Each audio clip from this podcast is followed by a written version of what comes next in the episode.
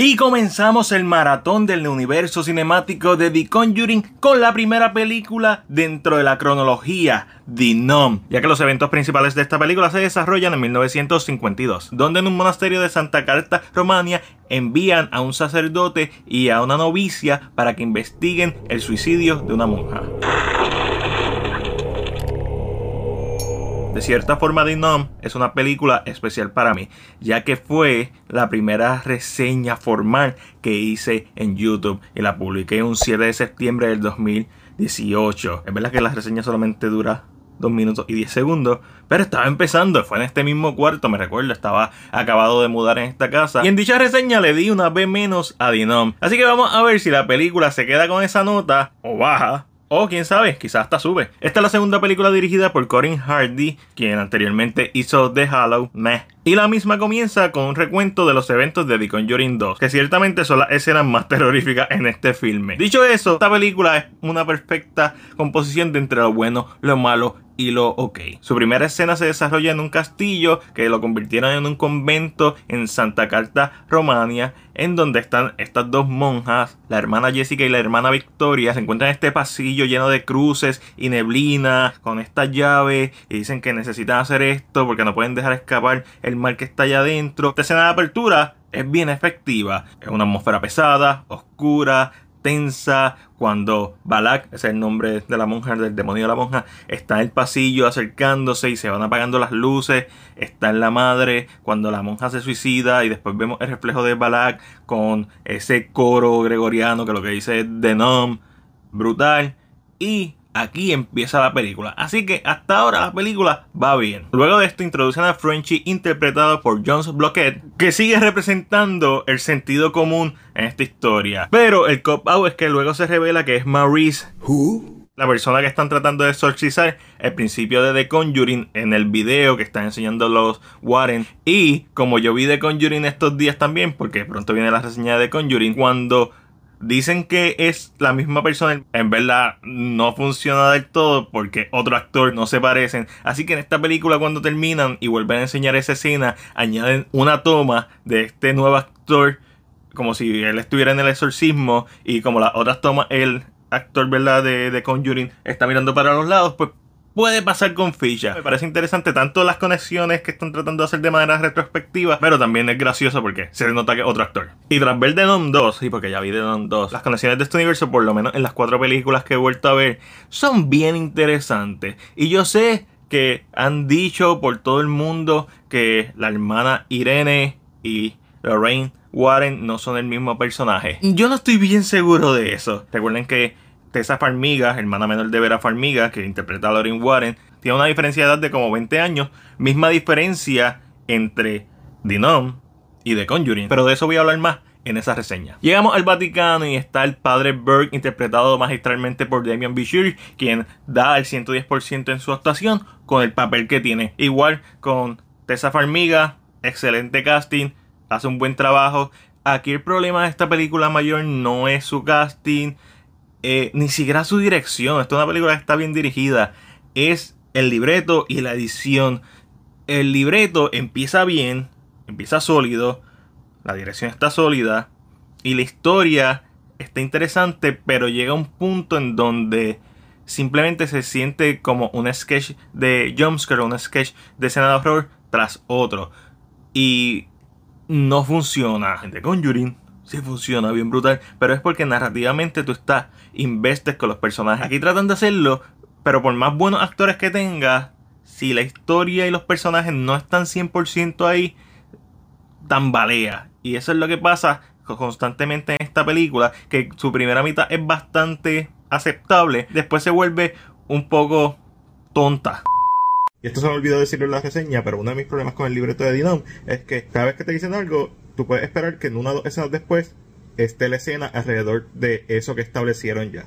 Lo cual es bastante vago porque telegrafeas el susto y no es que está mal hacer eso de vez en cuando, pero fuera de Mary Point the Way, todo lo demás en esta película está telegrafiado. Así que le está restando impacto a estas escenas.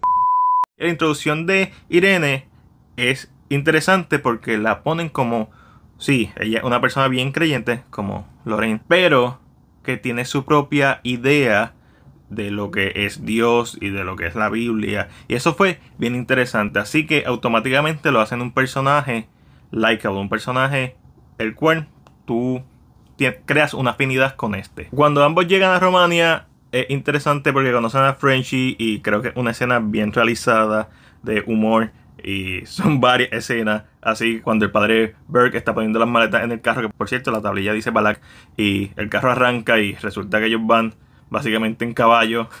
Pero nada, terminan llegando al convento y bajan al Ice House, que es donde Frenchy deja ¿verdad? los suministros para las monjas, ya que estas no salen del convento como tal. Y ahí está el cuerpo de la monja Victoria, que fue la que solcó, y está sentado. Y Frenchy dice, yo no lo dejo así, mega red flag. Después, cuando entran al convento, se encuentran básicamente a la Madre Superiora, sentada totalmente de negro, segundo red flag. Ellos se terminan quedando, Frenchy se va, tiene un encuentro con el espíritu de Victoria, que realmente es Balak, y está lo ataca, pero como él está por las cruces, para, y él se da cuenta que, ok, lo que mi teoría es cierta, las cruces están aquí para mantener al margen a este ente. Y coge una cruz, a otra escena graciosa. Mientras tanto, el padre Berg se levanta y empieza a escuchar a Daniel.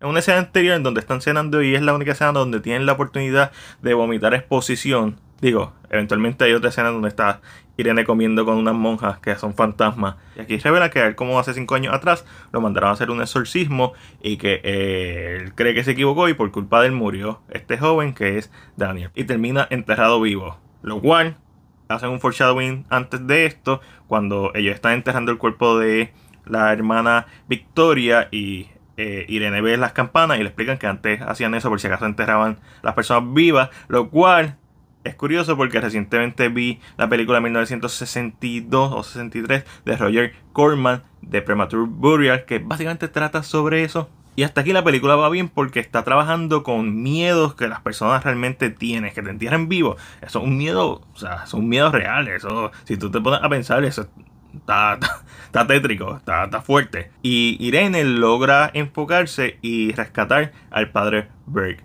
Y aquí la película corta de cantazo y ellos nuevamente aparecen como si estuvieran llegando al monasterio y le tuve que dar como tres veces para atrás a la película en esa parte porque siento que faltó una escena entre medio, mínimo. Ya que cuando desentierran al padre Berg, hay unos libros, casualmente, aquí es donde empiezan las conveniencias estúpidas de la película.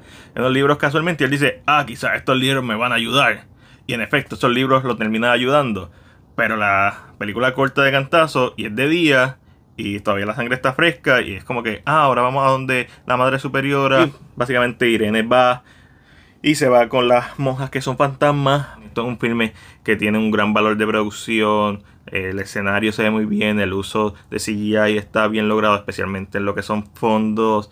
Y es un filme con un gran eh, diseño ¿verdad? de decoración. Como dije, esas son las partes que más me gustan de esta película. Lamentablemente el libreto no está 100% ahí. Y aquí es donde la película se empieza a sentir repetitiva. Porque nuevamente vuelve a salir Daniel. De nuevamente empiezan a salir monjas. Dicho eso, mi toma favorita de esta película está después de su segunda mitad, es cuando Irene baja al pasillo con las cruces y neblina de la primera escena y sale Balak. La escena está dura. El resto de la película están ahí de una escena de jumpscare a otra. Esta película hay zombies al cual Frenchy le arranca la cabeza. Dice que tiene un shotgun, pero porque todo el mundo sabe que la mejor forma de derrotar a un demonio es a fuerza de choconazo.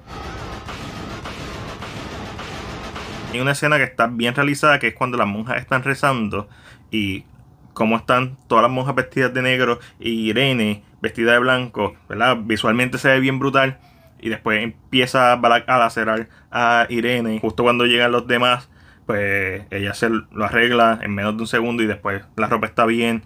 So, ¿Esto pasó en verdad o dentro de la mente de Irene, imaginación de ella, que es la que hay? Porque literalmente se lo hacen y en una toma todavía está el traje todo hecho canto y en la otra toma ya el traje está limpio, ni una gotita de sangre, ni una manchita de sangre. no se sabe si es real o no, pero son atacados por otro zombie. Por eso es que le digo, la película se empieza a sentir repetitiva aquí. Baja donde Balak, de la manera más estúpida posible del mundo. Son separados, cada uno tiene su respectivo jumpscare. El hermano Irene, pues, Balak la posee. Frenchy va al rescate. La mejor versión de las enfermeras de Silent Hill, sin contar las enfermeras de Silent Hill. Balak lo tiene a su merced y está a punto de matarlo y decide empezar a hablar de la nada. Por algún tipo de razón, coge la escopeta bien varas, pero no lo mata. Esto es de bajar a enfrentarse a Balak. Ellos buscan la reliquia con la sangre de Cristo, así que no sé cómo funciona ese objeto porque Frenchy tiene la mano llena de sangre de Cristo y se la pasa en la cara, haciendo que ¿verdad? Eh, Balak salga de ese cuerpo y después Balak empuja a Irene y coge a Frenchy por la garganta y fuera de cámara lo posee, cosa que nos enteramos ¿verdad? al final de la película. Pero Irene está, cae en esta habitación inundada.